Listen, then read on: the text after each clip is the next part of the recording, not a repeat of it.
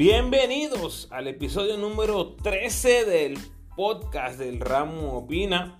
En esta ocasión converso con el alero Isaiah Piñeiro acerca de su increíble 2019 que incluye obviamente su debut en la selección nacional de Puerto Rico en el mundo básquet de China.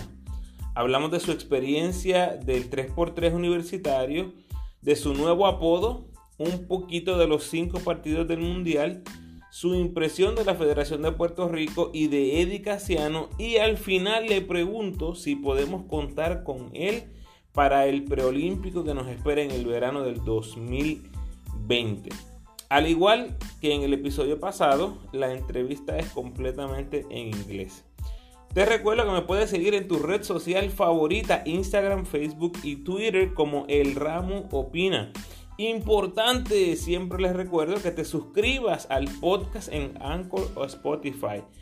Cuando te suscribes, la notificación de nuevo contenido te va a llegar de inmediato. Una vez termines de escuchar la entrevista con Isaiah, te invito a que te des la vuelta por todos los episodios disponibles donde hablo y converso de básquet con mis invitados. Si te interesa que anuncie tu empresa o producto en mi podcast, por favor contáctame al email elramupina@gmail.com. Que disfrutes la entrevista.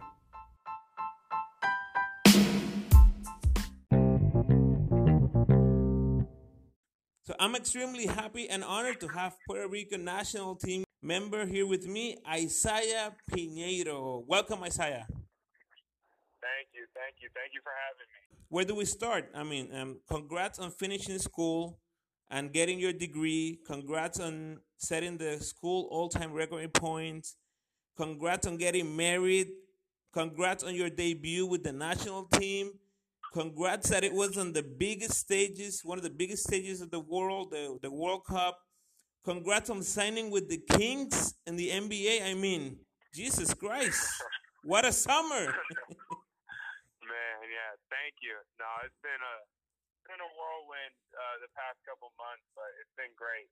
You know, um, a lot of things are happening, and God is good, and you know, it's. Uh, I'm excited to start my pro career.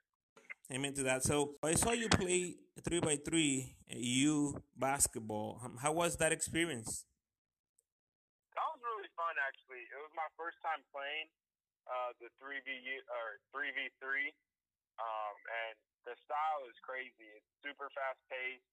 Um, you just have to clear the ball. There's no checking it, and um, it was great. You know, they put on a really good event. It was at the Mall of America, which was pretty cool. That the setup was really nice. Um, and thankfully, I got to play with one of my teammates and then two other guys from my conference. And uh, we won some money, which was really cool on top of it. So, do you know we have a very good three by three program in Puerto Rico? Have you been in contact with them? No, I haven't been in contact with them, but I've seen that they've been winning lately, and that's awesome. Yeah, the the the World Cup was this summer, and we were ranked twentieth, and they finished fifth, and without that's the best player actually. That's amazing. That's yeah. awesome. So I'm pretty sure you're gonna get a call from from them very soon. so let's let's get to China, um, Isaiah. Um, talk to me about April sixth, twenty eighteen. You tweeted this one day. I'm going to have that PR across my jersey. Just wait on it. Yeah. I mean, w- when I saw that this summer, it gave me chills. Take me back to that tweet It was just, you know, the motivation for me. I knew uh, earlier that year I found out that I was able to play for the national team, and so um, it became a dream of mine. And I knew that one day with my hard work that I'd be able to represent my country and my island. And uh, thankfully, it was sooner than later. it really was. IP and Red are your nicknames, right? Yeah. yeah. But from social media, I noticed your teammates gave you a new nickname, Rook. so what they call me? Rook, like like rookie. Oh yeah, yeah, yeah. so. So talk to me about about that rookie experience and tell us a little bit about your connection with the guys. Uh, no, it was cool. You know, Um, they didn't rook me too bad. They didn't. I didn't. I didn't have to carry any bags, stuff like that. Um, but you know, we had some vets on our team that have played high level basketball and have made a lot of money and uh, are great players. So it was really cool being around them and just seeing them play and trying to pick their mind on certain things and learning from them. And then also just they're really good people. You know, everyone on the team is a really good guy um, outside of basketball. So it was really nice to make friends with them and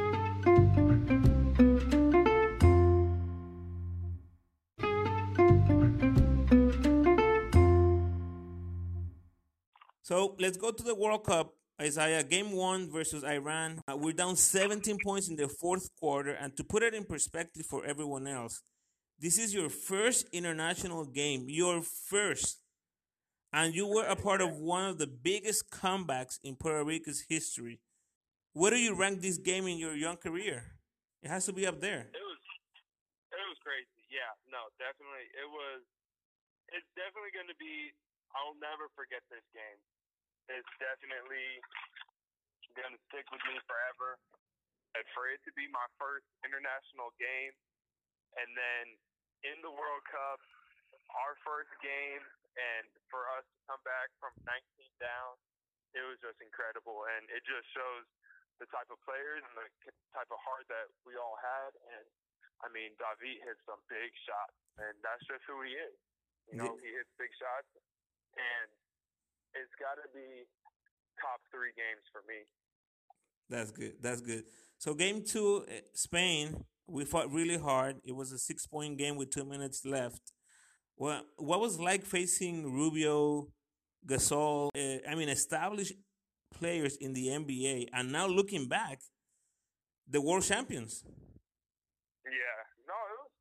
You know, we knew going into that game that they were really good, but we watched them the day before, and we matched up pretty well with them. And we knew that if we could bring some energy and tenacity on defense and try to get them out of their comfort zone a little, that uh, we could have some success. And we competed for 40 minutes, and we were right there. We just couldn't really crack that lead like we wanted to. Now that you know they are the the the champs, as a player, do you enjoy that? Like like hey, it's good that we we lost to the champions. Yeah, you know it it it feels good to know that we competed with them, right. and then also that the team that we did lose to went on to win it all. You know that we didn't lose to someone who got knocked out the next round or something. That it it, it helps. Definitely. So game three against Tunisia is a do or die for us you had your best game of the tournament eight points, four or five shooting, three rebounds, 18 minutes. Of course, Gary made the three at the end. Funny that he only made two triples in the whole tournament, so that was extremely big. Can you talk about yeah. the contribution from each and every player on that team, how important it was?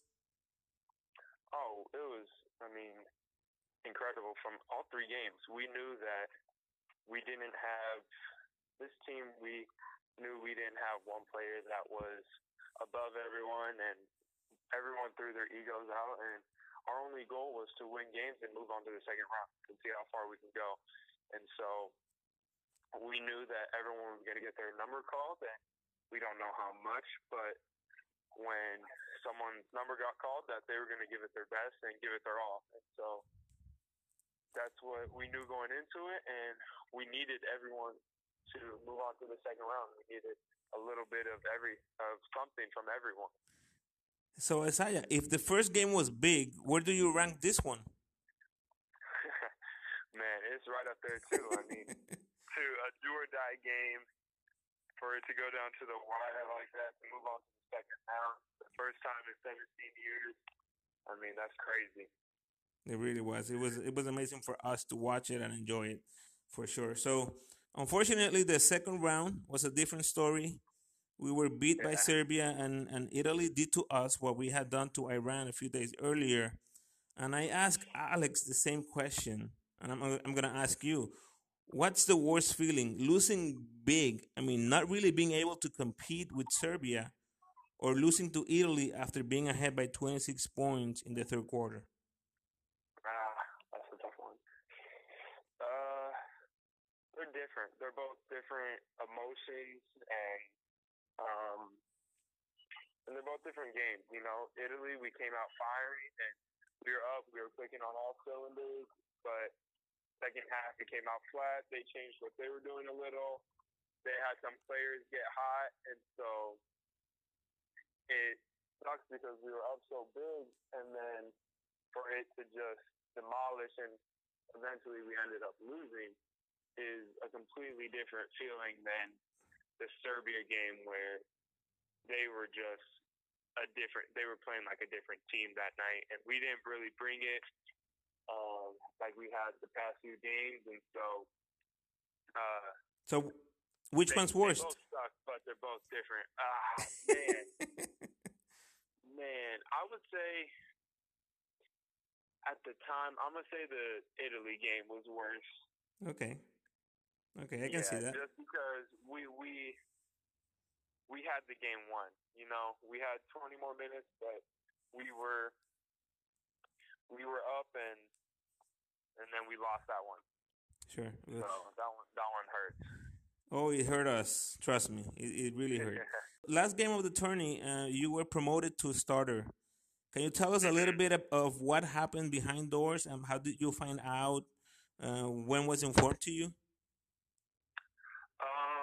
no, coach told me before game. You know, we warmed up the same way, and he just saw their lineup, I guess, or I don't know what changed his mind, but he uh he told me before the game started that before we went out there that I was going to be starting, and then uh yeah, and that was it. any nerves Nah, it was my what fifth game. So fifth game, been doing it, and just be a little more aggressive, but no nerves. So, now that everything's over, what are your impressions of the Puerto Rican Basketball Federation? That we could be good, you know, we could be really good. Um, we have some players out there that you know are choosing not to play with us. We have some young guys coming up, but we could be really good, and uh, we just you know need to elevate. Everyone needs to elevate everything, you know.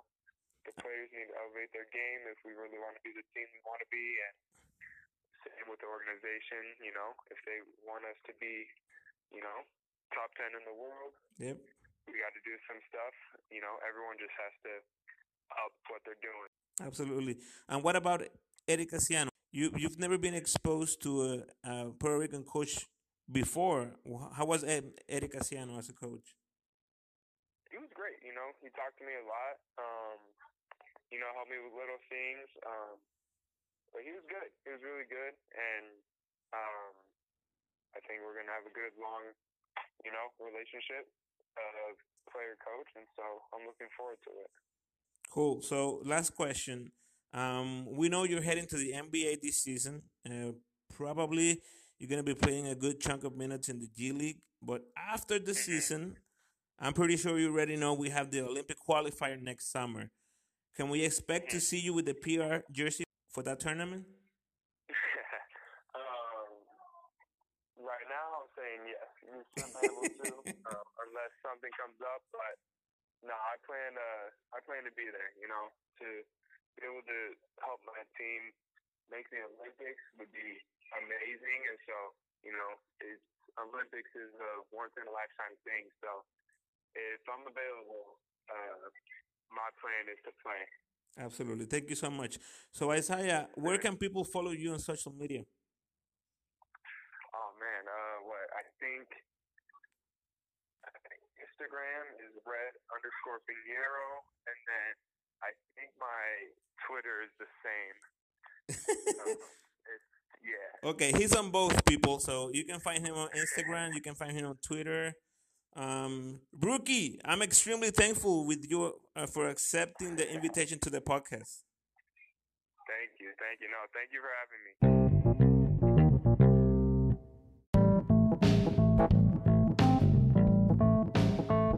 Gracias, Corillo, por tu sintonía. Te invito a que me dejes tus comentarios en el post de este podcast, ya sea en Facebook, Instagram o Twitter. Y espero que compartas la entrevista con tus amistades amantes del equipo nacional. Gracias de nuevo a Isaiah por sacarle su tiempo y aceptar la invitación al podcast. Próximo en el podcast del Ramo seguimos hablando del Mundial con invitados sorpresa. Como les he dicho antes, los podcasts relacionados al Mundial van a continuar por ahí para abajo, así que tienes que estar pendiente a lo que viene por ahí. Ya sabes, suscríbete al podcast y sígueme en tu red social favorita. Te recuerdo que si te interesa anunciar tu empresa o producto, me gustaría ayudarte, no importa lo grande o pequeña de tu compañía. Así que por favor, contáctame al email en el gmail.com.